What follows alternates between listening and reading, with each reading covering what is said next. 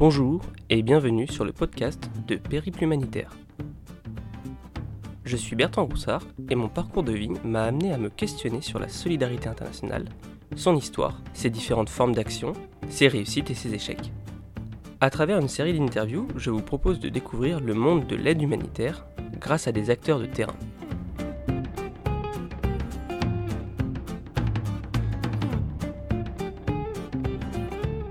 Marianne Kedia, bonjour. Bonjour. Alors Marianne, tu es euh, aujourd'hui psychologue, tu travailles notamment dans le secteur de la solidarité internationale. Est-ce que tu pourrais nous présenter rapidement ton parcours et nous expliquer ce que tu fais actuellement? Alors, donc moi, je suis, je suis effectivement psychologue clinicienne, c'est-à-dire psychologue au sens où on entend en général euh, les psychologues qui ont des patients. J'ai euh, été diplômée en 2003 euh, et je me suis spécialisée pendant mes stages euh, au cours de mes études et puis ensuite sur mes premiers postes en, en psychotrauma. Euh, voilà, donc j'ai travaillé pendant dix ans à mi-temps dans un, un, centre à Paris qui, qui reçoit des personnes qui ont vécu des événements traumatisants. et j'ai fait ma thèse de doctorat sur le sujet. Et sur le reste de mes mi-temps, j'ai travaillé à l'hôpital, euh, à l'assistance publique à Paris, euh, en addictologie et ensuite idologie. Voilà, ça c'est pour euh, les réjouissances. Voilà. Et depuis huit ans, je travaille dans une ONG et je suis la psy qui s'occupe des salariés qui travaillent sur le terrain, donc dans nos pays d'intervention. voilà, c'est un poste qui existe dans cette ONG depuis, je pense, une quinzaine d'années quasiment maintenant et qui a été créé avec l'idée que euh, euh, le contexte humanitaire est un contexte qui était difficile pour la santé mentale des, personnes euh, qui travaillent dans ce secteur. Voilà, donc c'est pour ça que mon poste existe. Alors, pour, avant d'aller plus loin, est-ce que psychotrauma, psychotraumatisme, tu peux nous, nous expliquer rapidement ce que c'est, en quoi ça consiste? Ouais, alors le psychotrauma, c'est euh, en psychologie, ça, a un sens qui est particulier, qui n'est pas le sens de trauma euh, qu'on peut utiliser dans le langage courant, comme on dit euh, parano ou euh, borderline. Tout ça, c'est des termes en psycho, c'est un sens euh, assez différent du sens commun. Euh, donc le trauma, en fait, c'est toutes les expériences de vie qui vont nous confronter à une menace de notre intégrité physique euh, ou bien euh, à euh, une menace euh, psychique particulièrement forte. Donc ça va euh, d'expériences accidentelles comme je sais pas moi, un accident de voiture par exemple, une catastrophe climatique, à des violences intentionnelles comme peuvent l'être des agressions physiques, sexuelles et des situations aussi plus euh, plus longues sur la durée, comme peuvent l'être euh, les maltraitances euh, intrafamiliales, euh, la torture ou, des événements de ce type-là. Et en fait, ces expériences-là, nous, on les distingue en psychologie d'autres expériences qui peuvent être, que nous, on va qualifier de simplement stressantes.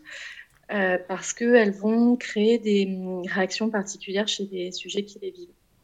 Donc le fait d'être traumatisé en psychologie, ça veut dire qu'on va présenter certains symptômes spécifiques, euh, comme par exemple le fait d'avoir euh, des flashbacks, euh, c'est-à-dire des images qui reviennent dans la tête de ce qu'on a de l'événement traumatique, on fait des cauchemars, on évite certaines situations parce qu'elles nous rappellent euh, l'événement initial, euh, on sursaute au moindre petit bruit parce que notre cerveau est câblé en mode il y a un danger n'importe quand, n'importe où. Euh, voilà, donc c'est vraiment des réactions qui sont assez particulières et qui du coup nécessitent des prises en charge particulières et qui diffèrent des situations euh, entre guillemets simplement stressantes. D'accord, donc tu, tu, tu, nous expliques là que finalement le, le sens commun de trauma comme euh, ah, j'ai regardé ce, ce, film quand j'étais petit, il m'a traumatisé, c'est pas ça qu'il faut l'entendre. Il y a une vraie définition ouais. euh, en psychologie. La, la, la, fin de Game of Thrones euh, ne t'a pas traumatisé en fait, c'est ça le, le, trauma vraiment, si on doit reprendre des images de la culture pop, tu vois, par rapport au trauma, ben moi un film que je, je, me suis surprise à beaucoup aimer, c'est Rambo et que je conseille vraiment à, à tous les gens qui s'intéressent un peu au sujet sujet de regarder, euh, puisque Rambo, c'est un ancien combattant de la guerre du Vietnam qui a un, un vrai stress post-traumatique au sens euh, clinique euh, du terme, avec tous ces symptômes-là dont je viens de parler et qui sont particulièrement invalidants. Donc euh, Rambo 1, parce qu'à partir du 2, euh, il a largement dépassé je me suis arrêtée au 1. je me suis arrêtée au 1, que j'ai trouvé vraiment hyper bien fait sur le plan psy. Après, le jeu d'acteur m'a pas forcément envie de donner, m'a pas forcément donné envie d'aller plus loin, tu vois. D'accord. Ok. Donc, euh, donc le psychotraumatisme, et euh, si on peut faire un, petit rappel euh, historique, c'est, il me semble, une notion qui est, qui est apparue notamment au début dans, dans, le milieu militaire. Oui, c'est dans, dans, les années 70, c'est justement après la guerre du Vietnam, c'est beaucoup le milieu militaire qui a ramené ça. Et puis après toutes les grandes guerres antérieures, on, en parlait déjà. Mais historiquement, en fait, les tout premiers cas décrits par des médecins, euh, sont, enfin, dans, les, périodes récentes, c'est à la fin du 19e siècle avec les accidents de train, quand on a commencé à mettre en place des voies ferrées et qui ont été utilisées par, euh, par le grand public. En fait, il y a eu pas mal d'accidents au départ. Et c'est là qu'on a eu les, premières descriptions vraiment scientifiques du trauma. Même si c'est des trucs, enfin, des descriptions de trauma, on en trouve plein dans la littérature, euh, à commencer par l'Iliade et l'Odyssée, où il y en a plein. Donc, c'est des phénomènes qu'on connaît depuis longtemps, mais médicalement, c'est fin du 19e. Et effectivement, ensuite, les guerres, euh, la Première Guerre mondiale, la Seconde et la guerre du Vietnam, beaucoup, euh, ont, remis le sujet sur le tapis et ont fait évoluer, évoluer les, descriptions euh, psychiatriques sur le sujet.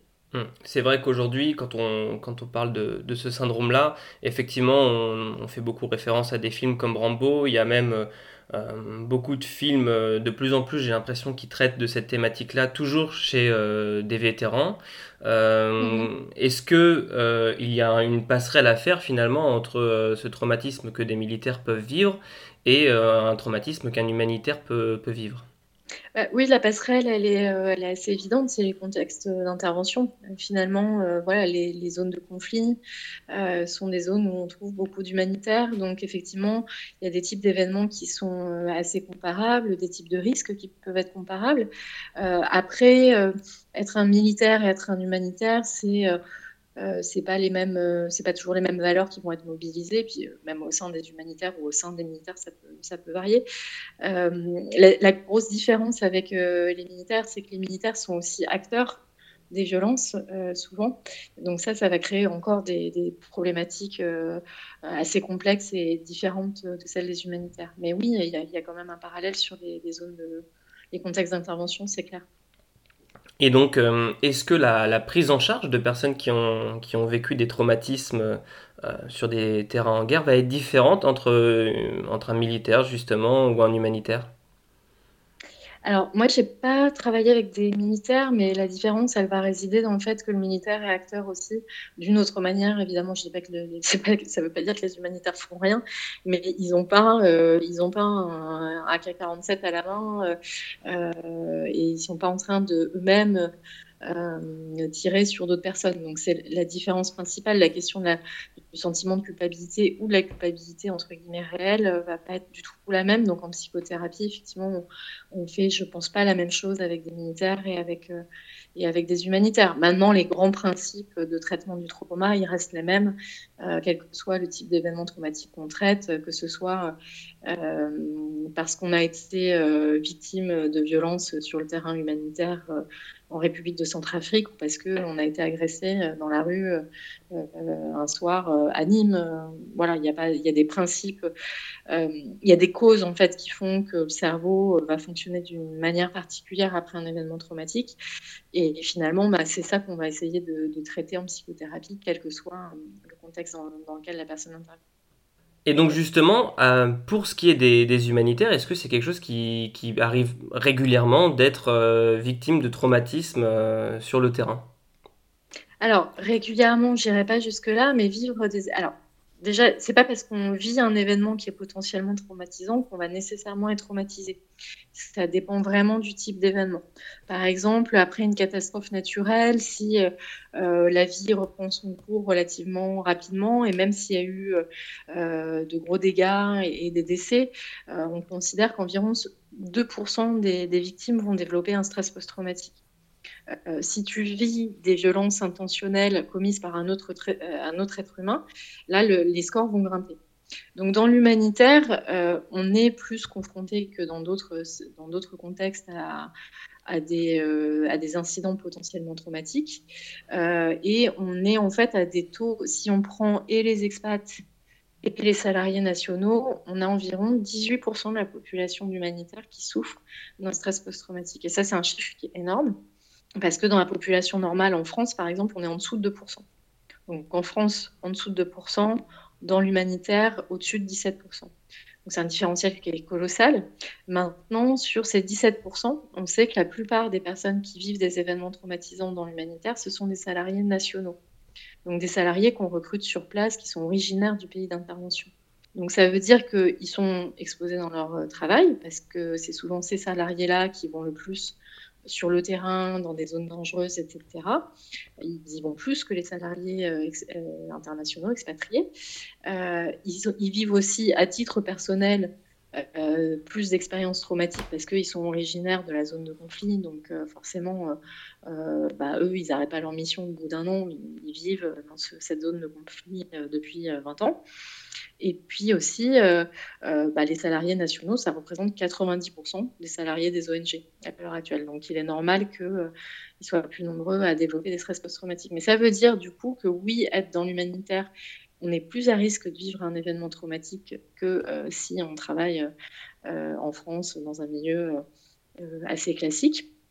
Voilà, mais il ne faut pas retenir que 20% des expats dans l'humanitaire sont traumatisés parce que ça, c'est pas tout à fait vrai. Ça dépend aussi des endroits où on décide de travailler. Euh, les ONG font des classifications en fonction euh, du risque associé à certaines zones. Au sein d'un même pays, on peut avoir des zones qui ne sont pas à risque et des zones qui sont à risque. Donc ça, c'est des choses aussi qu'on peut plus ou moins maîtriser en, choisissant euh, son lieu d'affectation. Toujours sur l'histoire donc du psychotraumatisme, euh, mhm. depuis quand finalement est-ce que les ONG s'intéressent à cette problématique-là, notamment auprès, euh, comme tu viens de le préciser, du, staff national? Depuis quand en fait est-ce qu'on prend en considération cette, ce traumatisme qui peut être vécu par euh, les travailleurs humanitaires? Alors, pour les salariés expatriés, en fait, je pense que c'est venu beaucoup plus tôt, et je dirais dans les années 80. notamment, le comité international à Croix-Rouge a été le, le, premier à mettre en place vraiment des, euh, des soutiens spécifiques pour ces salariés, pour ces intervenants. Euh, pour les salariés nationaux, moi j'ai l'impression que c'est beaucoup plus récent et pour euh, être honnête, j'ai pas l'impression que ce soit encore si simple que ça. Il y a beaucoup, il y a une espèce d'imagerie qui, qui, pousse à penser que dans les pays qui sont soumis à des violences répétées depuis, des, depuis des, décennies, parfois, je pense à la RDC par exemple, en fait, il y, a une idée que euh, les gens sont habitués et que euh, les gens sur place sont euh, résilients. Alors, résilient, c'est un terme qui, vient beaucoup de la psycho, hein, qui vient des sciences physiques au départ, mais, mais qui a beaucoup été utilisé depuis 40 ans en, en psychologie. Et donc, ce serait cette idée qu'en en fait, on s'habitue à vivre des événements traumatiques et ce qui euh, traumatise euh, un gentil Parisien euh, habitué au calme et à, la paix n'est pas la même chose que ce qui va traumatiser quelqu'un qui vivrait au Nord Kivu, au Congo.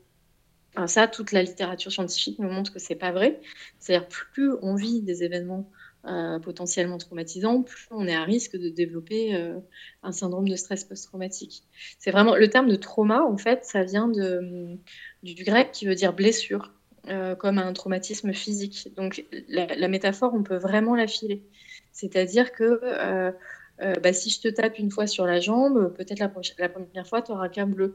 Mais si je te retape dessus régulièrement, au bout d'un moment, bah, ça va fissurer, ta jambe risque de casser ou si ta jambe est déjà cassée et que je te retape dessus, bah, il est plus probable qu'elle recasse. Euh, en trauma psychique, c'est exactement la même chose. C'est-à-dire que bah, plus tu as eu la chance de grandir dans un environnement qui est sain, qui est protecteur, etc., plus tu vas facilement te remettre d'un événement potentiellement traumatisant. Et à l'inverse, plus tu vis des événements euh, potentiellement traumatisants, plus tu risques d'être traumatisé. Donc, dans le milieu humanitaire, il y a encore beaucoup de croyances autour du fait que euh, les Occidentaux, par exemple, seraient plus fragiles et plus traumatisables euh, que euh, des salariés nationaux qui, qui vivent fréquemment des incidents traumatiques. Donc ça, c'est complètement faux, évidemment. Et depuis, euh, moi, ça fait euh, huit ans que je, suis dans l'organisation où je travaille actuellement. Et les choses bougent. Euh, de plus en plus, on arrive à mettre en place sur le terrain des, vrais programmes de santé mentale à, destination des, salariés nationaux. Donc ça, c'est vraiment une évolution qui est super chouette. mais il y a encore du boulot à faire là-dessus. Donc pour les expats, je dirais que ça fait... Ouais, ça fait une bonne vingtaine d'années voire 30 ans qu'on sait que c'est un sujet, qu'on on a vu revenir des expats de terrain vraiment difficiles. on les a vu revenir en petits morceaux. Donc il y, a une vraie prise de conscience par rapport à ça. Et pour les salariés nationaux, c'est encore en mouvement. D'accord. Et donc tu parlais justement de ce parallèle euh, entre des personnes qui vivent dans des contextes déjà difficiles, des personnes qui partent en mission et qui s'exposent à ce contexte difficile, et également des personnes qui, même en France, qui ne sont pas forcément dans un contexte difficile, qui peuvent euh, aussi subir des, euh, ce genre de stress, ce, ce, genre mhm. de trauma. tu as d'ailleurs mhm. écrit un, livre, c'est ça, qui s'appelle Penser les attentats. Alors penser mhm. écrit comme le soin, P-A-N-S-E-R. Euh, tu l'as écrit à quel moment euh, et, et, dans quel objectif ce livre? Alors, je l'ai écrit un an après les attentats du Bataclan. Donc, les attentats étaient en 2015, il me semble. Hein. Donc, euh, moi, c'était, bah. Il est sorti un an après. Je l'ai écrit six mois après. En fait, je l'ai écrit à la demande de, l'éditeur qui avait réagi à une interview que j'avais donnée dans un dans Télérama. Euh, moi, j'ai été assez choquée, en fait, euh, après les attentats euh, du Bataclan, de, alors déjà d'observer l'état de stress dans, lequel la population générale française se trouvait. Et j'ai surtout été super choquée par l'utilisation hyper excessive de, du terme de trauma. C'est-à-dire que quand on m'appelait pour des interviews, on me disait tout le temps, alors les Français sont traumatisés, etc. Euh, non, en fait, euh, alors oui, les Français pouvaient être très stressés, de la même manière que par exemple récemment, le confinement a été très stressant. Mais si tu reviens à la définition que j'ai donnée tout à l'heure de ce qu'est un événement traumatisant, c'est incomparable avec ce qu'ont vécu les gens qui étaient euh, dans le Bataclan ou leurs proches.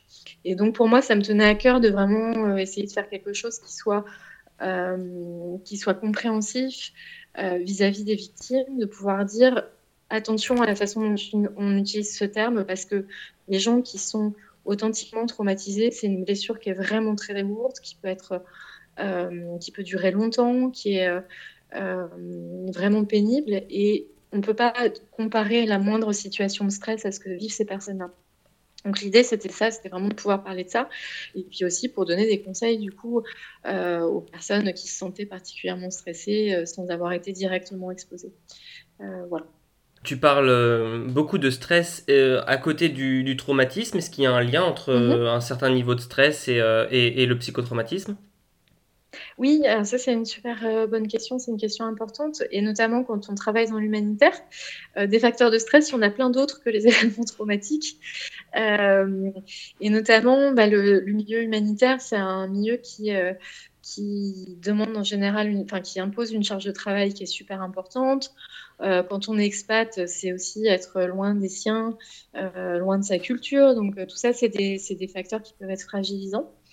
moi, beaucoup des personnes qui me contactent, qui sont sur le terrain, me contactent parce qu'elles sont débordées par la charge de travail, parce qu'elles elles ont des difficultés, par exemple, avec leur manager ou des choses comme ça. Donc, ce n'est pas du tout les premiers facteurs de stress auxquels on penserait quand on ne connaît pas le milieu. Mais c'est un motif très fréquent de consultation.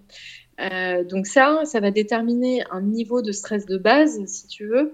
Euh, et quand ce niveau-là, il est déjà élevé, si en plus derrière tu vis un événement euh, potentiellement traumatisant, bah, le risque que tu franchisses le seuil et que ton niveau de stress monte, très très haut, il est beaucoup plus important. Si tu es fatigué au départ, si tu as moins de ressources psychologiques pour faire face à un événement grave, en fait, le risque que tu développes un stress post-traumatique, il va augmenter.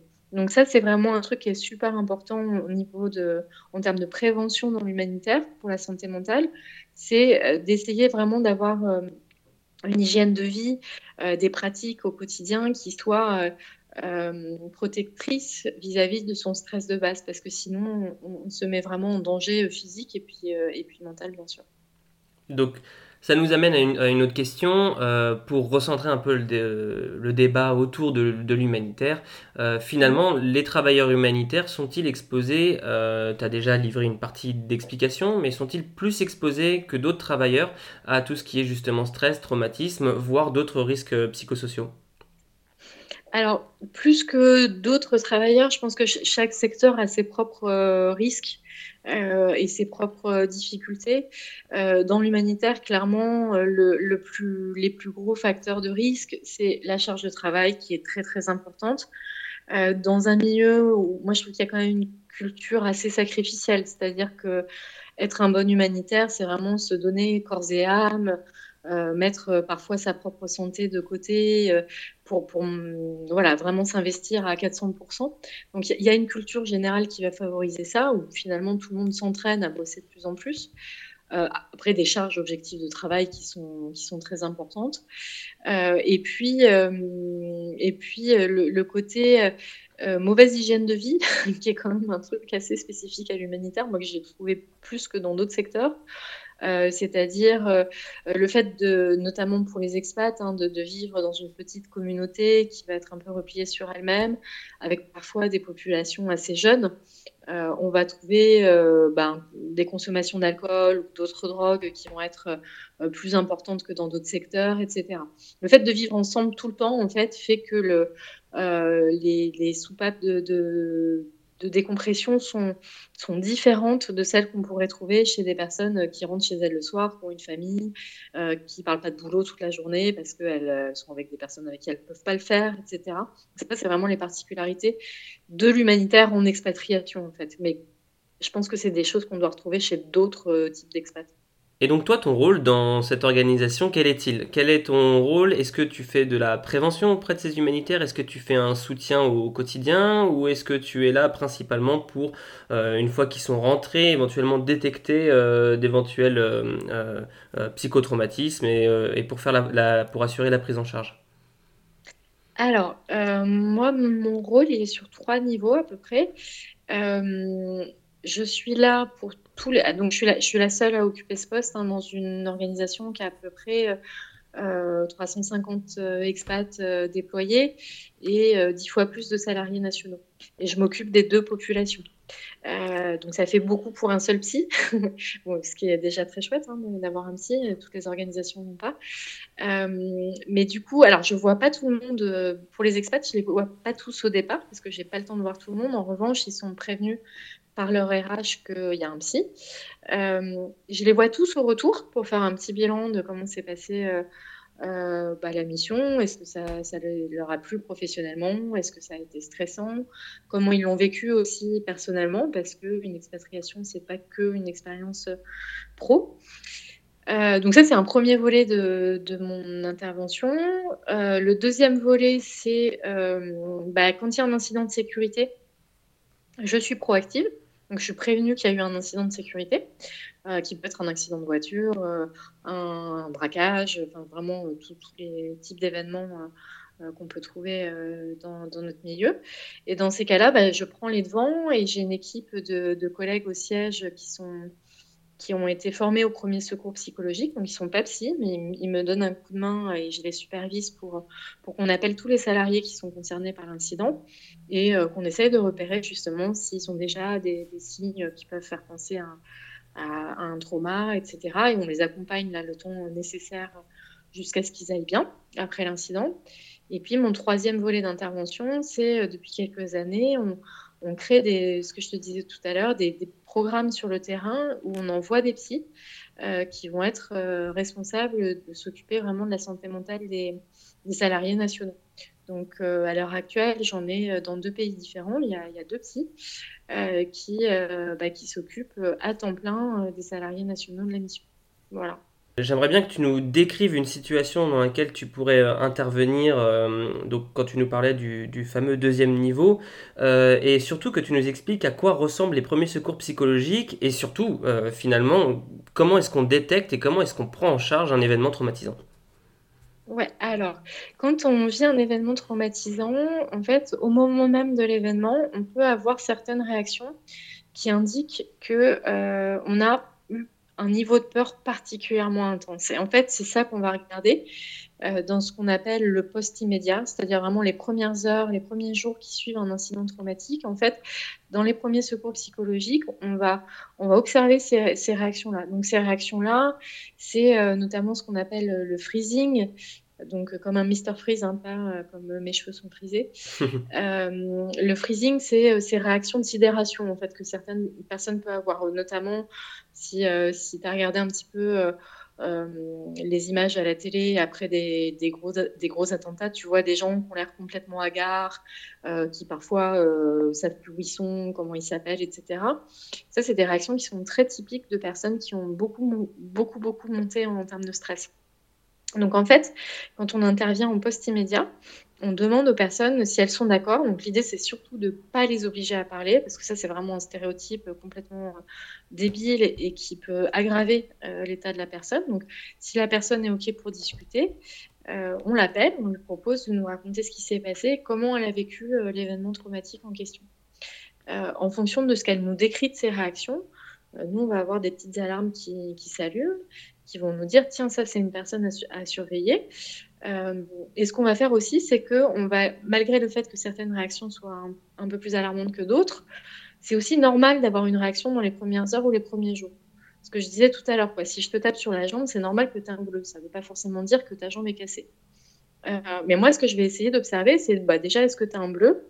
Euh, si tu as un bleu, je vais te donner des conseils pour essayer de faire en sorte que ce bleu se cicatrise bien, qu'il passe aussi vite que possible en te faisant le moins mal possible. Et puis, bah, si jamais euh, j'ai des raisons de croire que ta jambe est cassée, à ce moment-là, le, suivi durera plus longtemps et là, on va mettre en place des, techniques plus particulières. Mais les premiers secours psychologiques, c'est vraiment ça, c'est observer les réactions de la personne, s'assurer qu'elle a tout ce dont elle a besoin immédiatement pour se remettre au mieux euh, naturellement avec ses ressources personnelles et puis, euh, si ça, ça se passe bien, ça s'arrête là, en fait. Alors, peux-tu nous donner un, exemple qui, a, pu arriver, ou fictif, mais euh, qui illustrerait bien euh, comment un événement peut impacter des équipes d'humanitaires sur le terrain et qui déclencherait justement l'intervention de ces fameux premiers secours psychologiques? Alors, l'incident euh, le, plus euh, caractéristique, euh, enfin le plus fréquent, je crois que c'est tout ONG confondu, c'est les accidents de voiture en fait, dans l'humanitaire. C'est pas ce à quoi on pense, hein. on pense tout de suite aux incidents les plus graves comme des kidnappings, des braquages, des fusillades, etc. Mais le plus fréquent, c'est les accidents de voiture. Donc, je peux te prendre un exemple à partir de ça. des personnes qui ont eu un accident de voiture, la voiture c'est deux voitures sont rentrées en collision parce qu'un enfant a traversé la route. Euh, l'enfant est gravement blessé. Il faut l'emmener à l'hôpital très rapidement. Parfois, il y a des surincidents là-dessus parce que euh, bah, la population peut se manifester, éventuellement être hostile, etc. Et ben moi, je vais être prévenue de cet événement-là. je vais recevoir une alerte par l'équipe sur place qui va me dire Marianne, on a eu un incident à tel endroit. je vais avoir la liste des salariés qui sont concernés. Et puis, avec mes collègues, on va les appeler euh, et on va leur demander ben, comment ils se sentent, comment ils ont vécu l'incident, à quel moment ils se sont rendus compte que c'était en train de, devenir dangereux. Euh, est-ce qu'ils ont cru, par exemple, qu'ils euh, allaient mourir à cause de cet incident-là? Ce genre de choses-là. Et en fonction de ça, en fait, ils nous racontent tout ça. Et puis, bah, parfois, on va observer certaines des réactions, comme le freezing dont je parlais tout à l'heure. Il y a d'autres personnes qui vont rester relativement en contrôle de leurs réactions. Donc, c'est pas parce qu'un accident a été très grave que nécessairement les gens ont, paniqué. Euh, et donc, en fait, nous, on va observer tout ça. Si, euh, si on voit que la personne va bien, bah, c'est une très bonne nouvelle, mais on va quand même lui donner des, recommandations pour les jours qui viennent parce qu'on sait qu'il y a des choses qui peuvent aider à faire en sorte que le stress ne monte pas a posteriori. Euh, ou que on n'ait pas des pratiques qui puissent détériorer l'état qui est plutôt bon au départ. Notamment, par exemple, pas boire d'alcool parce que l'alcool, ça va ça va modifier euh, les réactions cérébrales normales qui sont normalement plutôt saines. Euh, voilà, on va donner plein de petits conseils comme ça.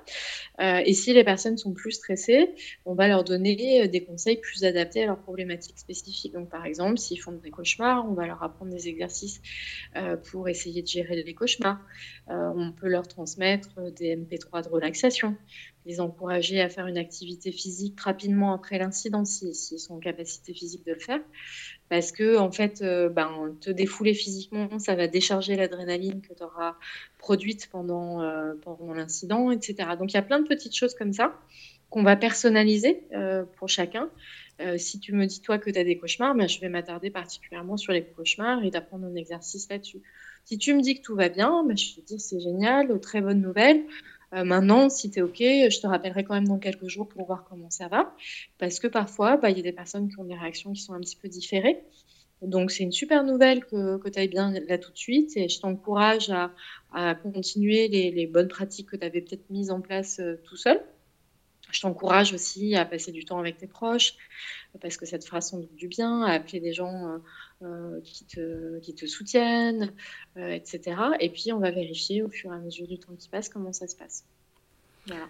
Tu parlais tout à l'heure de, mauvaise hygiène de vie et là tu viens de nous parler de faire du sport, d'éviter de boire de l'alcool. Mhm. Est-ce que euh, l'hygiène de vie c'est euh, quelque chose d'important dans cette fameuse euh, prise en charge psychologique? C'est super important. Et en fait, moi, la plupart des personnes qui me consultent, alors en dehors des incidents, hein, tu vois, me, les, gens qui me, qui me consultent pour des besoins de fond, en fait, les expats peuvent m'appeler n'importe quand, quelle que soit la raison, pro ou perso. Euh, pour qu'on parle de leur gestion du stress euh, quand ils se sentent pas bien. Et en fait, la plupart du temps, euh, ce qui va être mis à l'épreuve, c'est l'hygiène de vie qui est, qui est vraiment challengée par l'expérience humanitaire. Parce que parfois, tu as des conditions de vie qui sont super difficiles, hein, selon les ONG, selon le pays où tu te trouves, la base où tu te trouves. Les conditions de vie vont beaucoup changer. Donc, euh, tu peux être habitué à un certain niveau de confort et puis tout d'un coup beaucoup perdre parce que tu te retrouves au fin fond d'une base où tu n'as pas d'eau courante, tu n'as pas du mal à varier ton alimentation par exemple, etc. Donc il y a ça, euh, vraiment l'hygiène de vie de fond. Euh, le fait aussi parfois d'être dans certains environnements où tu n'as pas trop le droit de sortir de la maison et du bureau, tu fais tous les allers-retours en voiture, donc tu n'as plus aucune activité physique. Euh, donc, euh, tu vraiment, tu, je, suis, je suis vraiment pas sportive. Hein. Je suis la, meuf la moins sportive que je connaisse. Malgré tout, l'activité physique, c'est bon pour euh, la santé mentale aussi, pour les raisons que j'évoquais. C'est-à-dire, quand on est stressé, en fait, pouvoir évacuer ce stress en se défoulant physiquement, c'est hyper important. Donc, tout ça, c'est des choses auxquelles vraiment j'essaie d'encourager les, humanitaires à, se discipliner parce que le, le système humanitaire, la charge de travail dont on parlait tout à l'heure, c'est vraiment des facteurs qui vont faire que c'est pas simple de maintenir une bonne hygiène de vie. Euh, donc il faut vraiment en fait prendre son hygiène de vie comme un vrai sujet. Euh, moi, j'encourage souvent les gens à se, à se mettre dans leur planning des temps de détente, de loisirs, de sport, etc. Parce que sinon, en fait, tu as très vite fait d'être sur un, terrain très glissant qui fait que tu t'épuises à petit feu et que, en fait, le risque qui est très important euh, dans l'humanitaire, c'est aussi euh, ce qu'on appelle le burn-out. Donc, c'est vraiment de s'épuiser à cause du travail. Et, euh, et, contrairement au stress post-traumatique dont on a parlé avant, le stress post-traumatique, les gens ils font très bien la différence entre avant et après l'incident. Ils peuvent te dire bon avant l'incident ça allait bien, puis il s'est passé ça et depuis je fais des cauchemars, je j'arrive pas à dormir, je sursaute tout le temps. Dans le burn-out, il y a vraiment cette idée de de progression. De, ça se fait petit à petit et en fait, tu te rends plus compte euh, de ton niveau de fatigue. Donc, il faut vraiment faire attention à ça, régulièrement se demander où on en est, euh, pas hésiter aussi à demander à ses proches euh, de, donner des, feedbacks, de, que les proches puissent dire, mais là j'ai l'impression que tu as changé, je te sens plus irritable, tu as l'air très fatigué, etc. Parce que le burn-out, c'est insidieux, c'est progressif et que euh, bah, généralement quand on s'en rend compte c'est qu'on est déjà euh, vraiment épuisé et donc bah, quand on arrive à ce niveau-là c'est plus difficile de s'en remettre même si on s'en remet hein. mais euh, ça prend un peu plus de temps et puis on peut sentir vraiment mal tu, tu, viens de faire le, le, parallèle, le lien avec le burn-out. Est-ce que le, le burn-out, c'est finalement du stress qui se cumule et, euh, et qui finit par euh, écraser la, un petit peu la, la personne qui le subit, tandis que le, mhm. un événement traumatisant, ça va être un stress très intense d'un coup qui va, euh, qui va provoquer un, un trauma c'est ça. Le, le stress post-traumatique, c'est vraiment c'est cette effraction à ce truc qui menace ta vie, euh, ou ton intégrité euh, morale de façon très brutale euh, et qui fait que en quelques minutes, ton état psychique va basculer. Le burn-out, c'est vraiment l'accumulation. Alors, la charge de, la charge de travail n'est pas le seul facteur de burn-out, mais le burn-out, c'est vraiment cet ensemble de symptômes. C'est pas que la fatigue, hein, le burn-out. On a tendance à penser ça, mais c'est aussi le fait, par exemple, d'être super détaché par rapport à ce que tu fais. Euh, dans l'humanitaire, ça peut très bien prendre la, forme de euh, moi, je crois plus du tout dans ce qu'on fait. Euh, les bénéficiaires, j'en parle à peine parce que c'est pas un sujet. Enfin, ce, côté très cynique qui peut y avoir, ça, c'est un, symptôme de burn-out. Et effectivement, en fait, tout ça, ça vient pas du jour au lendemain.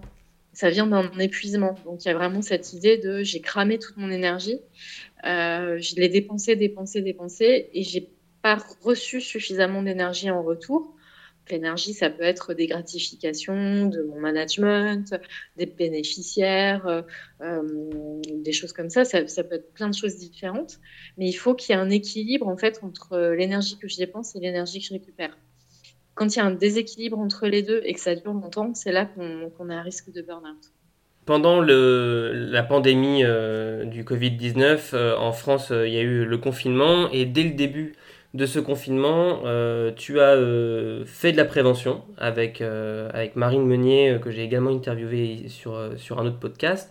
et je, j'ai, vu que tu avais fait des, des vidéos pour justement prévenir les personnes, les préparer au confinement, où tu expliquais que c'était une situation qui était, qui était assez fréquente dans l'humanitaire et, que, et qu'il était possible de se préparer à, à ça. Est-ce que dans ton travail, il y a une grande part de prévention? Oui, il y a une part importante de prévention. Alors après, dans l'organisation où moi je travaille, on a un, personnel qui est plutôt expérimenté. C'est des gens qui ont déjà plusieurs années d'humanitaire derrière eux, donc ils découvrent pas complètement euh, les difficultés quand ils partent avec nous. Euh, mais oui, il y, a cette question que, euh, en fait, voilà, ce qu'on vient d'évoquer du burn-out, qui est quand même un risque important, qui, moi, dans les consultations que je fais, est l'un des principaux déclencheur de consultation, enfin, tu vois, d'une demande de soutien psy. Il y, a beaucoup de choses qui relèvent de euh, qu'est-ce que je fais avant que ça arrive pour que ça n'arrive pas justement. Euh, donc ça, c'est une partie qui me semble importante. Maintenant, dans le quotidien de mon travail, euh, c'est pas si simple que ça de mettre en place ces, pratiques de prévention parce que ça demande beaucoup de disponibilité pour beaucoup de salariés.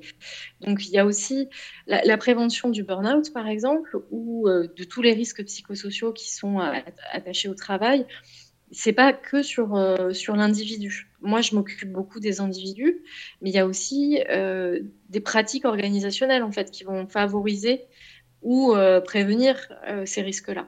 Donc, c'est aussi hyper important que les organisations se questionnent sur bah, comment, par exemple, quelles sont nos pratiques managériales, quelles conditions de vie on donne à nos expats ou à nos salariés locaux qui sont délocalisés.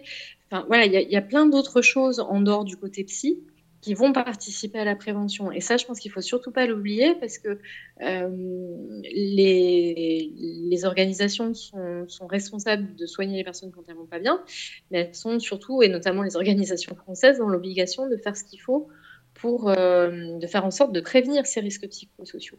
Donc ça, il y a un boulot qui est beaucoup plus large, qui ne dépend pas que du psy, qui ne dépend pas que des RH, mais qui dépend aussi euh, bah, de chaque manager, de, du directeur pays, euh, euh, de la Sécu aussi. Enfin voilà, on est tous responsables en fait de, cette prévention-là. Et tu expliquais tout à l'heure que systématiquement, à chaque retour de mission, il y avait un entretien avec, avec toi, c'est ça? Mm-hmm. Pour le personnel. Sauf si la personne refuse. D'accord, sauf si la personne refuse. Oui, oui, c'est pas une obligation du tout et c'est complètement confidentiel. D'accord. Et est-ce qu'il peut arriver lors de ces entretiens-là que toi, tu détectes des, euh, des, signes qui, qui peuvent t'alarmer et qui peuvent déclencher une prise en charge euh, derrière du travailleur? Oui, bien sûr. Bien sûr, ouais, ouais. Alors, moi, ce que je fais, c'est la, ce dont on a convenu avec euh, l'organisation pour laquelle je travaille, c'est que pour moi, la fin de mission, elle ne s'arrête pas le jour où tu es en débriefing euh, dans, nos locaux. Euh, ton contrat, il s'arrête à 18h ce jour-là, mais ta fin de mission, tu vas probablement la penser, ta mission, tu, vas la penser encore pendant quelques semaines. Euh, il y a des choses qui peuvent te paraître difficiles encore, que tu vas ruminer, etc. Donc ce qu'on a convenu avec mon organisation, c'est que moi, de toute façon, je m'engage à assurer le suivi pendant quelques semaines, le temps vraiment que, les expats atterrissent correctement. Et, qu'on puisse voir une fois sortie de la mission euh, bah, comment la personne récupère. Si la personne a besoin d'un suivi qui dure encore au-delà, dans ces cas-là, ma responsabilité à moi, c'est d'adresser cette personne à l'extérieur, de l'aider à trouver un psy pour aller l'aider. D'accord, mais c'est pas toi qui va pouvoir le, faire, ce suivi? Alors, je peux pas le faire ad vitam aeternam parce que, bon, déjà pour une question de charge de travail, euh, comme je te l'ai dit, c'est-à-dire qu'on a quand même des turnovers qui sont importants. Donc, si je dois suivre pendant plusieurs années, euh, les 300 expats qui passent tous les ans et qui ne sont pas les mêmes que l'année précédente, ça rentre vraiment pas dans mon agenda. Et puis l'autre raison, c'est aussi une question de, euh, de responsabilité légale, c'est-à-dire que bah, en tant que psy, moi j'ai une responsabilité vis-à-vis de mes patients. Euh, imaginons qu'il y en ait un qui soit suicidaire. Si je suis la, la psy d'un salarié qui travaille plus avec l'organisation, en fait, j'engage malgré tout la responsabilité de l'organisation en continuant à suivre cette personne-là. Donc, pour des questions de responsabilité, en fait, je ne peux pas être la personne qui, continue à suivre les personnes pendant longtemps. Et par ailleurs, je ne trouve pas ça complètement déconnant non plus que si on passe sur quelque chose qui est de l'ordre de la psychothérapie, ça se fasse en dehors de l'organisation pour laquelle tu travailles. Parce que, euh, parce que si tu vas très mal à cause de l'organisation, c'est pas forcément simple euh, d'être suivi sur le long terme par le psy de l'organisation en question. Il peut y avoir euh, des, enjeux de confiance, par exemple, qui vont se mettre en place du côté du, patient. Euh, et puis euh, également, bah, souvent en fait, euh, ça va aussi interagir avec des problématiques qui sont antérieures à la mission, qui ne sont pas forcément en lien complètement avec ton métier, qui peuvent être en lien avec ta vie personnelle à d'autres niveaux. Donc là, on bascule vraiment dans la psychothérapie de fond, et ça, moi, ça me semble aussi cohérent que, que ça se fasse autrement que par, par le biais de l'organisation qui s'est embauchée à un moment donné. Ça semble euh, assez logique. Euh, vis-à-vis du rapport avec l'employeur, j'ai récemment vu un, reportage qui avait été fait par Charles Villa sur euh, le, psychotraumatisme, enfin le syndrome de stress post-traumatique chez les militaires, lui pour le coup. Mhm. Et il y avait un, souci de reconnaissance de mhm. ce traumatisme-là chez, chez, les militaires, notamment, il évoquait la difficulté que ces personnes-là avaient à faire reconnaître euh, hmm. ce, traumatisme commun. Alors, d'une part, un handicap, et puis euh, un peu plus loin, une blessure, de, de, guerre, voilà, une maladie professionnelle. Mhm. Et, mhm. Je, me pose la question, euh, voilà, est-ce que dans, dans l'humanitaire, un, un, stress post-traumatique ou un burn-out peut être considéré comme une maladie professionnelle? Oui, oui, complètement. Et on peut faire une déclaration d'accident du travail hein, euh, pour ceux qui sont sous euh, la sécurité euh, sociale française. C'est quelque chose qu'on peut complètement faire. Alors c'est intéressant parce que du coup, ça veut dire que quand tu es français, tu vas être pris en charge différemment au niveau financier. Si c'est si c'est dans le cadre d'un accident du travail que tu présentes ces difficultés-là. Après, en termes de culture, je pense que c'est de plus en plus reconnu. Il y a, beaucoup d'anciens euh, humanitaires qui parlent relativement librement de, des expériences euh, traumatiques qu'ils ont pu vivre. maintenant, ça reste une culture quand même, moi je trouve un peu, je vais être caricaturale en ayant conscience de l'être, mais un peu macho, c'est-à-dire que c'est pas si simple que ça. Euh, de reconnaître qu'on a eu euh, bah, une blessure psychique euh, à cause de certains événements. Donc on, est dans un truc un peu ambivalent en fait par rapport à ça, moi je trouve. c'est pour ça que je trouve que c'est intéressant que de plus en plus d'ONG et des psys en interne, parce que pour le coup, le psy, tu peux lui dire ce que tu veux sans jugement et sans transmission. C'est-à-dire que c'est moi ce que les gens me disent, c'est confidentiel. s'ils ont des blessures, s'ils ont un stress post-traumatique, je ne le dirai à personne, sauf à eux et c'est eux que je vais conseiller. Donc ça, crée quand même au sein de l'institution un espace qui est sécurisé où on peut parler de ça. Ça, c'est vachement important. Et c'est un peu la grosse différence avec l'armée. Euh, l'armée, en fait, le problème, c'est que les psys, je ne sais pas si c'est encore le cas, mais pendant très longtemps, ça l'a été, euh, les psys qui soignaient étaient aussi les psys qui validaient pour partir sur le terrain, etc. Donc, dire aux psys de l'armée, euh, je fais des cauchemars, je dors pas la nuit, je saute au moindre bruit, je suis impulsif, etc., euh, c'était évidemment s'exposer au fait qu'on pouvait ne pas être déployé. Euh, donc ça, c'est vraiment ça, c'est un souci qu'on n'a pas dans l'humanitaire. Toi, justement, ton lien avec les ressources humaines, tu ne participes pas, par exemple, aux entretiens des personnes qui vont partir sur le terrain afin d'évaluer leur, leur stabilité mentale, par exemple? Alors moi, je suis rattachée dans, l'organigramme, je suis sous le DRH directement, donc je suis vraiment, euh, tu vois, j'appartiens au département des ressources humaines parce qu'on se dit, bah, c'est une fonction des ressources humaines de prendre soin des équipes, mais en revanche, euh, mon activité est complètement confidentielle. Euh, donc ce que me disent les gens, ça reste entre mes deux oreilles et ça n'en sort pas. la seule limite à ça, en fait, c'est le code de déontologie des psychologues qui veut que si une personne était courait un grave danger psychique, par exemple un risque suicidaire euh, très élevé, ou une personne qui est délirante, je suis dans l'obligation de faire ce qu'il faut pour la protéger. Donc c'est très rare, mais c'est déjà arrivé que je sois obligée de sortir du secret professionnel pour dire cette personne-là, je veux qu'elle rentre immédiatement, etc. Euh, mais la plupart du temps, en fait, ça ne se passe pas du tout comme ça. Je ne fais pas de transmission. En revanche, je vais dire au salarié lui-même, c'est pas la plupart du temps, hein, c'est 99,9% des cas, je ne dis rien à personne. Et si je pense par exemple que la personne euh, devrait arrêter sa mission parce qu'elle va pas bien et qu'elle aurait besoin de certains soins ou qu'elle aurait besoin simplement de sortir, c'est à cette personne-là que je vais le dire et à personne d'autre en fait. Après, si tu n'es pas efficace dans ton boulot, si euh, euh, tu euh, es productif deux heures par jour sur les disques que tu passes au bureau, moi, c'est pas mon problème en fait. Mon, sujet, c'est l'individu et ce qu'il y a de mieux pour lui. Et je travaille avec des adultes qui sont en capacité de prendre des décisions pour eux-mêmes. Donc, tant qu'ils sont pas délirants, tant qu'ils ne sont pas euh, dans un état qui fait qu'ils euh, prennent des décisions qui les mettent particulièrement en danger ou qui mettent d'autres personnes en danger, je n'interviens pas. D'accord. Tu parlais euh, tout à l'heure du fait que de plus en plus d'ONG internalisaient ce, poste de, psychologue. Mhm. Euh, c'est une question qu'on peut légitimement se poser. Est-ce que mhm. ça fait partie de la culture humanitaire? Est-ce que euh, toutes les ONG prennent en compte cette prise en charge et cette prévention psychologique? Ou est-ce que finalement ça n'appartient qu'à que de très rares ONG qui en ont les moyens? Alors, les petites ONG n'ont pas les moyens la plupart du temps, effectivement. Euh, donc, euh, je, pense que dans la plupart des ONG, quand des expats sont confrontés à des incidents très très graves et, qui sont éminemment traumatiques, euh, même dans le sens commun du terme, dans ces cas-là, souvent on propose d'être en contact avec un psy qui serait externe.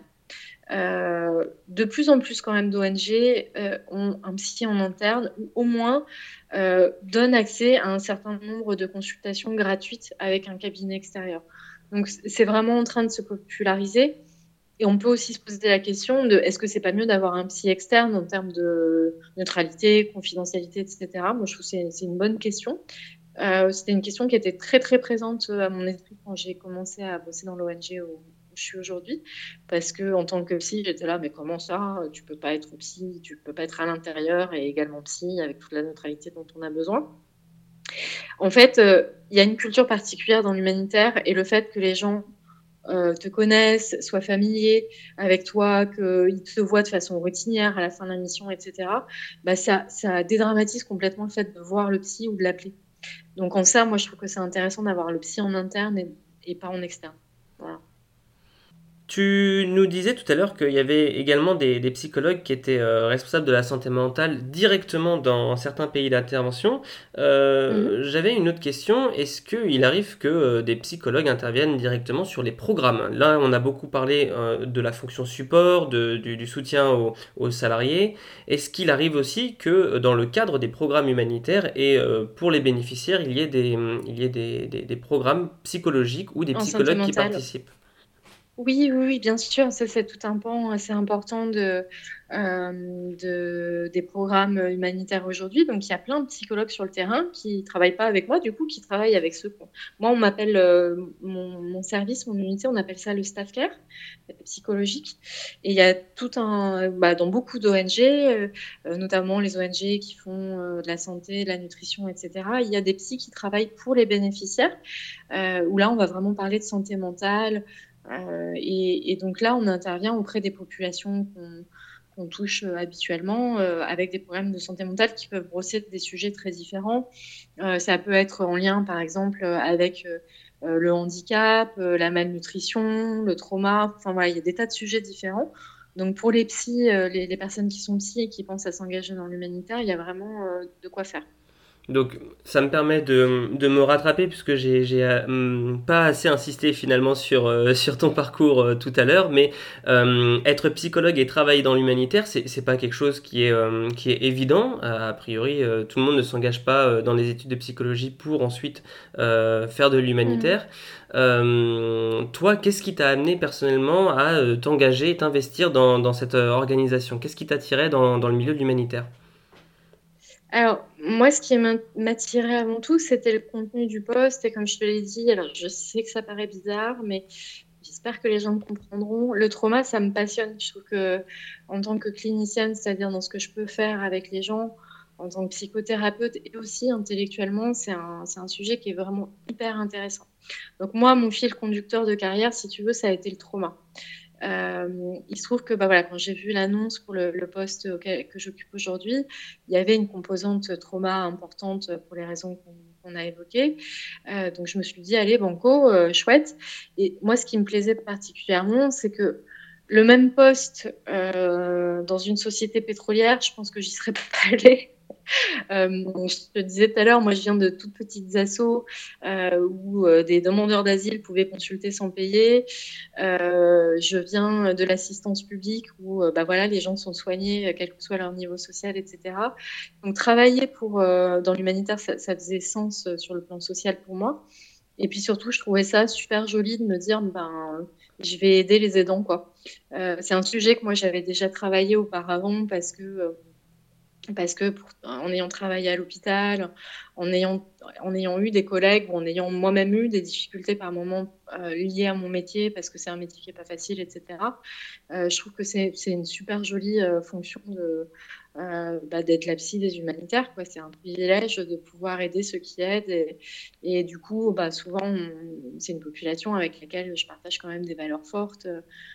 Qui, ont du sens pour moi. Donc en fait, l'humanitaire, si tu veux, pour moi, c'est presque un accident. Ça s'est fait comme ça, au hasard d'une annonce euh, sur, un, site de, psy, euh, et en me disant, ah bah super, je vais pouvoir faire et du trauma et aider une population qui me paraît très chouette.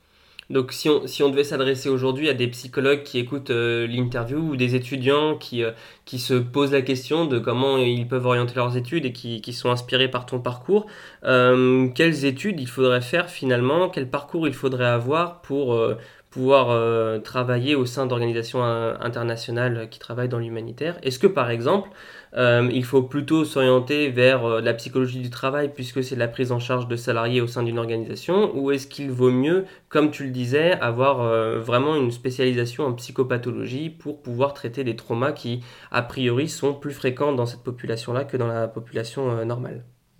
Alors, les, psychologues du travail, il n'y en a pas beaucoup. Euh, euh, dans, l'humanitaire, ce n'est pas, euh, pas la spécialité qui est la plus représentée, c'est plutôt les psychologues cliniciens qui vont être représentés. Ça dépend vraiment de ce que tu fais, en fait, le type de programme sur lequel tu interviens. Ce qu'il faut aussi que les psys ou les jeunes psys aient, en tête s'ils veulent faire de l'humanitaire, c'est que moi, mon poste est assez atypique. Il n'y en a pas beaucoup. donc, la plupart des postes de psy dans l'humanitaire, c'est des postes où on va plutôt coordonner des programmes. On va être le manager d'une équipe qui elle-même va déployer des interventions psy à destination des bénéficiaires. Donc moi, ce que j'entends souvent des psys dans l'humanitaire, c'est qu'il y, y, a ceux qui s'éclatent à coordonner des programmes, qui sont hyper contents parce qu'ils touchent du coup un nombre de gens pas possible à travers leurs équipes. Et puis il y a ceux qui sont un peu déçus parce que euh, ils avaient une fibre très euh, clinique, très psychothérapeutique, et que en pratique, quand ils sont sur ces postes-là, eh ben, ils n'exercent pas beaucoup directement avec les bénéficiaires, puisqu'ils sont plus en pilotage de toutes ces activités. Donc ça, c'est un truc qu'il faut avoir en tête. Donc le parcours, moi, que je recommanderais, bah, regardez les petites annonces, mais c'est plutôt des psychologues cliniciens qu'on va chercher en général, euh, qui ont, si possible, déjà eu une expérience avec euh, des populations migrantes, par exemple, euh, ou dans un contexte interculturel. Ça, c'est deux composantes qui sont importantes. La valence euh, trauma, elle est recherchée parfois sur certains postes, mais c'est pas systématique du tout. Donc après, en termes d'expertise clinique, ça peut être assez différent. Tu parlais de l'interculturalité, c'est un point qui, qui m'intéresse beaucoup.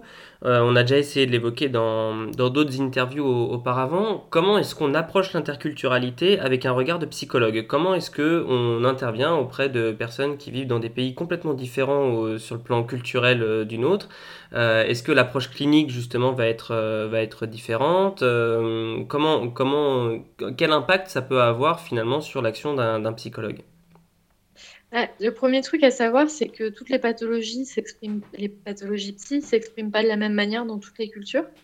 Euh, voilà, le, stress post-traumatique, c'est une des rares qui est quand même assez constante, mais par exemple, la dépression, euh, euh, les symptômes de la dépression en France et dans le Maghreb, c'est pas du tout les mêmes. Donc il y quand même, bah, il faut, avoir une conscience du fait que on ne sait pas grand-chose tant qu'on ne connaît pas un peu la culture et qu'il faut se faire expliquer par des, par des personnes qui la connaissent mieux. moi, je trouve qu'après, en tant que psychologue, honnêtement, c'est super intéressant d'appréhender le. En fait, le truc que j'ai jamais vraiment compris, ça, c'est un truc qu'on me renvoie très souvent. Ah, le psy, c'est un truc d'occidentaux. Euh, les, les, gens euh, au Yémen, ils vont pas vouloir euh, parler avec la psy.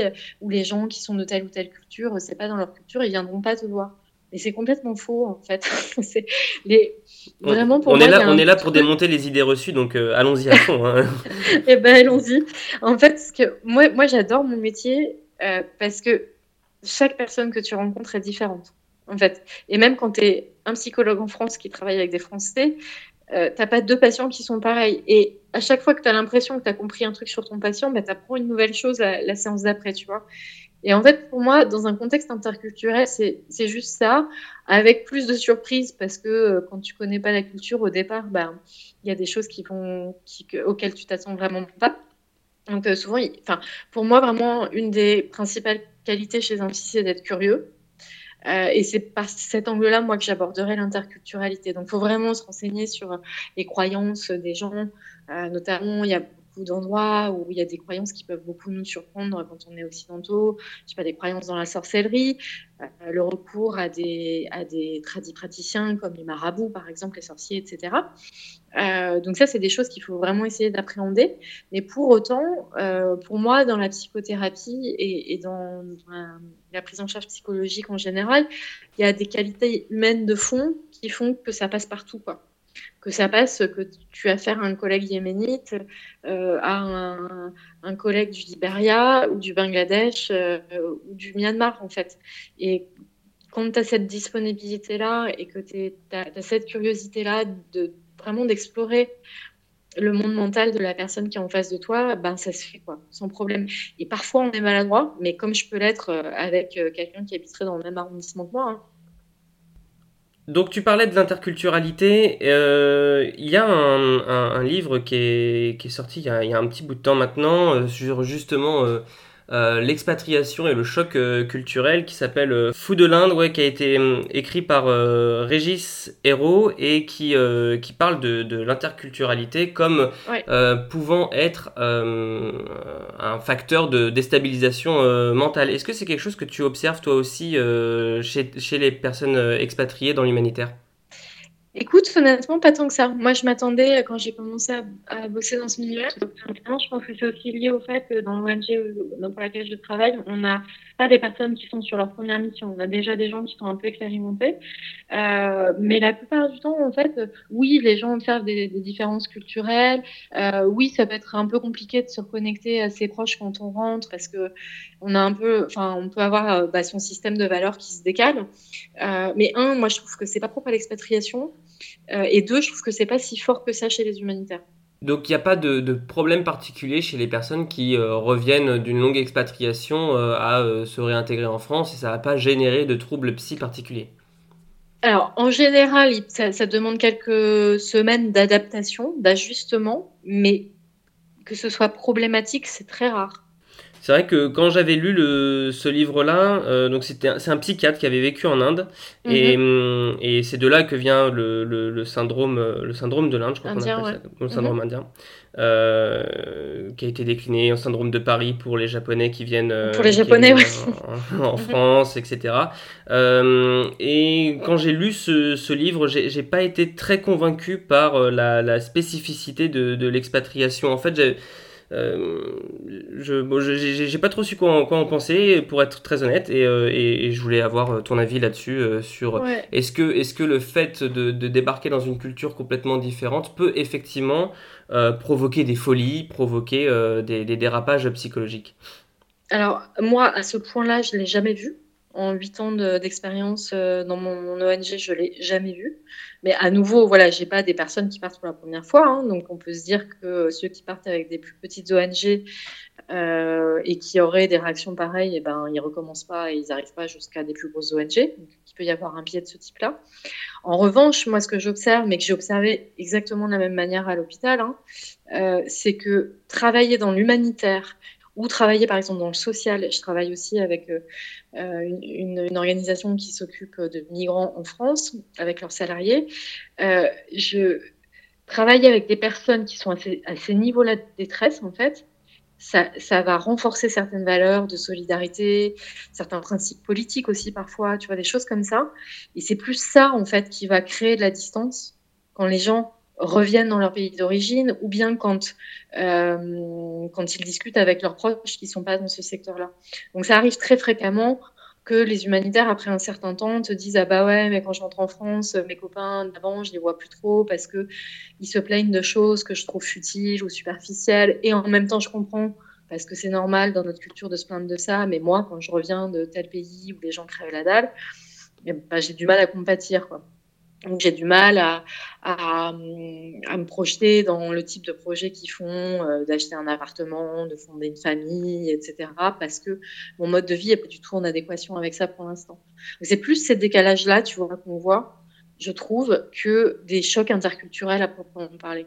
Et est-ce que, euh, est-ce que cette, euh, cette, cet écart qui se, qui se creuse entre la famille ou les amis de, du travailleur humanitaire peut, peut être problématique sur le long terme? Est-ce que par exemple, il y a des personnes qui peuvent euh, finir par enchaîner les missions euh, afin de mhm. fuir systématiquement ce retour euh, à un entre guillemets quotidien français qui, mhm. les mhm. dépasse ou qui est trop en décalage avec ce que eux ont vécu et les valeurs qu'ils ont qu'ils ont développées sur le terrain.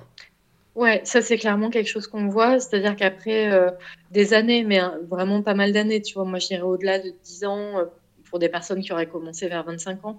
Euh, si tu n'as pas entretenu ton réseau social d'origine, euh, tes liens avec ta famille, etc., si tous tes amis sont sans exception des humanitaires, qui ont le même mode de vie que toi, etc., ça peut être très compliqué de rebasculer euh, vers, vers une vie plus classique. Et parfois, ça se fait, enfin, du coup, ça peut être douloureux pour certains parce que euh, pour des raisons de vie personnelle, par exemple l'envie de fonder une famille, euh, la lassitude de déménager tous les six mois ou tous les ans dans un nouveau pays, etc. Il y en a qui ont envie de, se réimplanter dans leur pays d'origine, mais qui sont effrayés à l'idée de le faire parce qu'ils se sentent aussi euh, complètement coupés, complètement déracinés, parce qu'ils n'ont pas entretenu leur vie dans leur pays d'origine pendant toutes ces années de terrain. Donc ça, moi, c'est vraiment quelque chose que j'incite très les jeunes humanitaires à essayer de faire. C'est-à-dire que euh, déjà, il n'y a pas que dans l'humanitaire à l'étranger qu'on peut être mobilisé sur ces valeurs de solidarité, etc. Donc, euh, que vous trouviez des gens avec qui partager ces valeurs-là et qui sont en France et qui travaillent en France, c'est sûr qu'il y en a. Euh, donc, c'est faisable.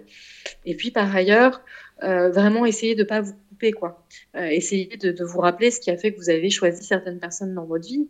Après, sur des années, des années d'amitié, c'est normal que euh, ben, on n'a pas les mêmes envies à 20 ans et à 40, donc euh, ben, il y a des gens qu'on va perdre de vue, évidemment. Mais je pense qu'il faut vraiment essayer de faire un effort pour euh, pour pas complètement s'acculturer, en fait.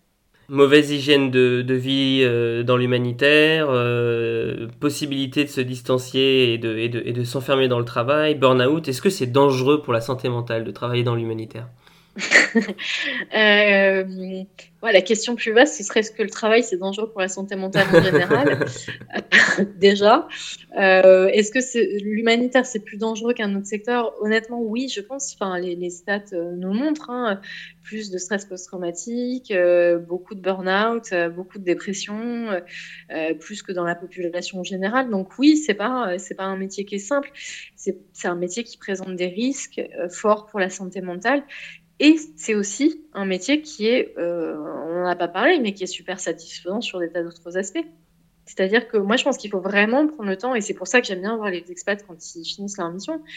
J'aime bien les voir aussi quand ça s'est bien passé, euh, parce que c'est super important de faire ces bilans-là et de se dire, bah oui, cette mission, elle m'a apporté telle chose en termes de développement euh, professionnel, par exemple, où j'ai rencontré des gens hyper intéressants, euh, j'ai découvert une culture que j'ai trouvée fascinante. Il y a aussi des satisfactions dans ce métier-là sur le plan de la santé mentale. Donc, ce qu'il faut, ce qui est vraiment la responsabilité de chacun, je, trouve, c'est de, de, prendre des temps de réflexion pour savoir où on en est par rapport à ça. donc, essayez, si vous êtes attiré par ces métiers-là, il faut y aller, il faut tenter le truc. Et puis, et puis ben, si après deux, trois missions, vous voyez que ça ne vous plaît pas, bah, arrêtez, faites autre chose, quoi. Mais au moins, vous aurez essayé. Et, et c'est pas. Euh, même quand on fait un burn-out, en fait, parfois il suffit de changer de boulot pour passer à autre chose, quoi. Et avec un peu d'accompagnement psy, un burn-out, c'est pas dramatique nécessairement, quoi. Ça, ça, peut être très dur parfois.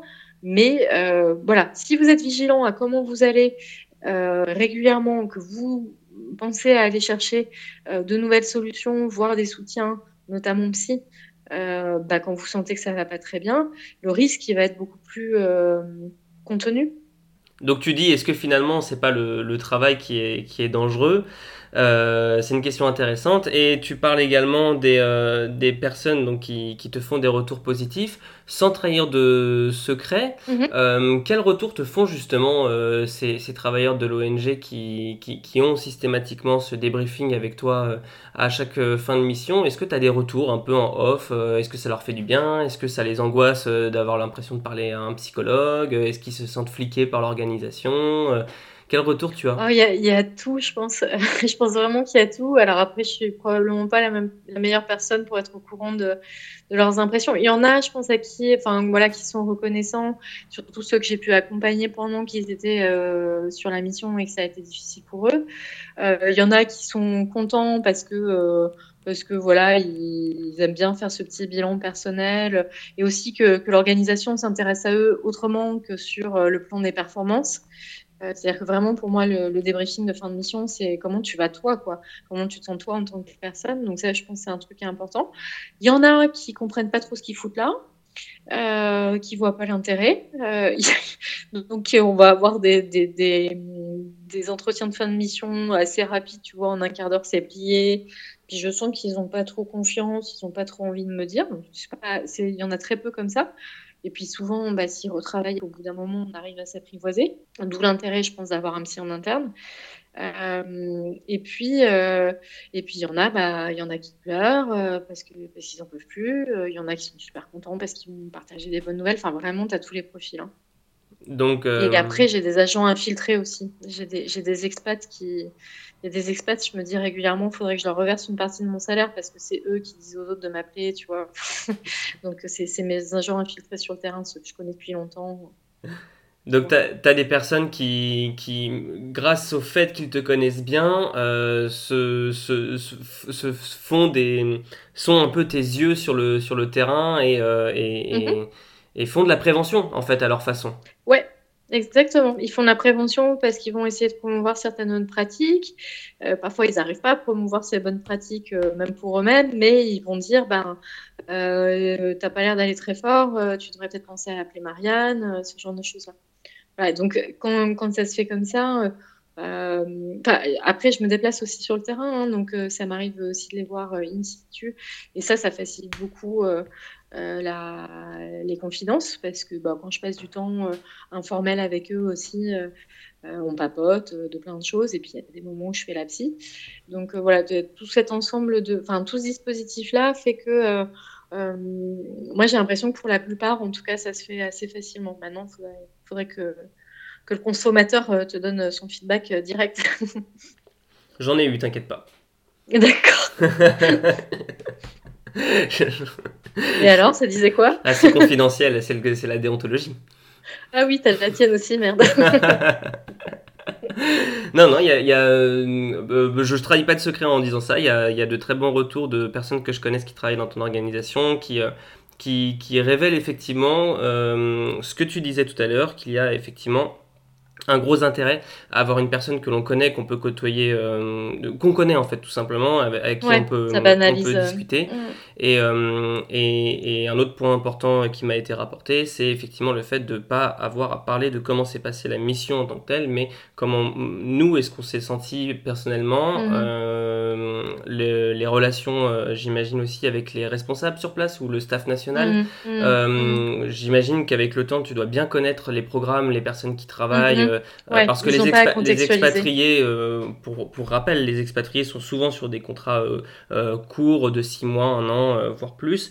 Et, mais, mais ça reste des contrats déterminés, à durée déterminée, tandis que sur le terrain, il y a des responsables qui vont rester là beaucoup plus longtemps, des équipes qui vont rester beaucoup plus longtemps.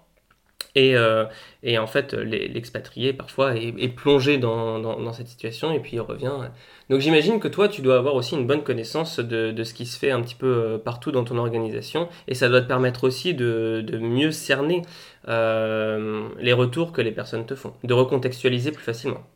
Ouais, bah c'est ça, c'est que je pense que c'est utile pour eux et c'est utile pour moi. C'est-à-dire que euh, le fait d'être en interne, je connais le jargon avec tous les sigles. Ça m'a pris du temps hein, pour le maîtriser, mais et je découvre encore des nouveaux sigles à peu près tous les jours. Mais euh, voilà, il y, a une espèce de, bah, on, partage une culture euh, de l'organisation qui fait que je sais de qui ils me parlent, que quand ils me disent qu'ils étaient sur telle ou telle base, J'en ai déjà entendu parler, voire j'y suis déjà allée, donc je me représente les choses. Donc effectivement, après, ça demande d'être quand même, euh, notamment pour tout ce qui est incident de sécurité, tu vois, il faut quand même que je reste euh, curieuse et, et, que je me renseigne sur les contextes géopolitiques et tout ça pour comprendre les enjeux, euh, pourquoi certaines zones sont à risque et des choses comme ça. Mais c'est vrai que, bon, bah, ça s'entretient tout seul au fur et à mesure à force de travailler dans cette organisation. Quoi. Si tu devais euh, conseiller quelqu'un qui veut se lancer dans l'humanitaire, comment est-ce que tu, qu'est-ce que tu lui dirais? Euh, Je lui dirais de le faire et je lui dirais aussi que l'humanitaire c'est pas forcément l'expatriation. Euh, je, trouve que, alors je dis ça aussi parce que moi c'est le milieu dont je viens, mais faire des choses qui, visent à aider les autres et qui visent à, soutenir des, populations fragiles, probablement vous pouvez le faire en bas de chez vous. Euh, il y a beaucoup d'autres organisations euh, qui, qui, il y a beaucoup d'organisations qui ont euh, des activités en France et je pense vraiment que si vous êtes un peu effrayé par les les aspects qu'on a relevés de bah, sortir de sa culture, être loin de ses proches, être éventuellement dans des environnements très différents, voire euh, insécures. Si ça, ça vous fait encore un peu peur, si ça vous fait toujours peur, euh, bah, pensez que, que du, de l'humanitaire, vous pouvez vraiment en faire en France aussi. Et donc, ça peut être un bon moyen, à mon avis, de tester, voir si en termes de mandat, il y a des choses qui vous intéressent particulièrement, euh, si euh, en termes d'activité, il y a des choses qui vous intéressent plus que d'autres. Et puis après, peut-être de, s'expatrier avec euh, bah, toutes les autres contraintes qu'il peut y avoir. Et par ailleurs, c'est pas que des contraintes aussi, euh, on l'a mentionné, c'est aussi rencontrer, plein de gens qui, qui font des choses euh, bah, qui, voilà, qui sont sur la même longueur d'onde que, que soi, etc. Donc, allez-y, lancez-vous. Et puis surtout, soyez pas effrayés par les risques psy, parce que là, forcément, on en fait des tonnes depuis le début de l'interview, c'est le sujet. Mais c'est plein d'autres choses que ça. Et puis, quand on est confronté à ces risques-là, c'est pas irréparable non plus, quoi. Donc, euh, donc voilà, euh, quand bien même le risque serait, euh, se réaliserait et que vous vous sentiez pas bien à un moment donné sur une mission, c'est pas du tout, du tout irréversible. Et, et, je poursuis un peu cette question-là par rapport à ce que tu viens de répondre. Quel conseil tu pourrais donner à des personnes qui vont partir sur une expérience interculturelle, voilà, mais avec mm-hmm. une organisation qui n'a pas forcément euh, euh, de, vigilance par rapport à la santé mentale mhm. eh ben, euh, Peut-être avant de partir, renseignez-vous sur les conditions de, mutuelles que vous avez. Est-ce que ça comprend des consultations avec un psy? Enfin, je pense qu'il faut enfin, faut vraiment pas hésiter à poser la question parce que euh, c'est peut-être plus simple de poser la question avant que quand on se sent vachement mal, parce que quand on se sent vachement mal, on va se dire ah là là, mais si je lui demande maintenant, alors que je suis partie depuis 4 mois, si je demande à mon RH, il va se dire que je vais pas bien, que je suis pas à la hauteur et tout. Donc demandez-le avant. Demandez s'il y a quand même un service euh, qui peut être simplement un remboursement par la mutuelle. Et puis, euh, bah, éventuellement, si vous n'êtes pas encore parti, que vous avez un médecin traitant, expliquez-lui votre situation et puis demandez-lui s'il connaît pas un psy. Vous gardez les coordonnées quelque part et puis, vous, vous le contacterez euh, s'il y en a besoin. Un psy qui fasse des consultes en ligne, hein, du coup. Eh ben Marianne, merci pour, euh, pour toutes tes explications et pour euh, nous avoir fait découvrir ce, ce, nouveau métier dans le monde de l'humanitaire. Avec plaisir Bertrand. Très bonne journée à toi. À toi aussi. Si ce podcast vous a plu, vous pouvez également le retrouver sur notre site périplehumanitaire.com, périplehumanitaire.toutattaché.com. Vous y découvrirez également de nouvelles interviews, de nouveaux podcasts. Vous pouvez également nous soutenir sur notre page Tipeee. Et bien sûr, si jamais vous aimeriez voir certains sujets abordés ou certains acteurs être interviewés, n'hésitez pas à nous en faire part directement via l'adresse contact du site. Entre-temps, je vous souhaite une très bonne journée et je vous dis à bientôt.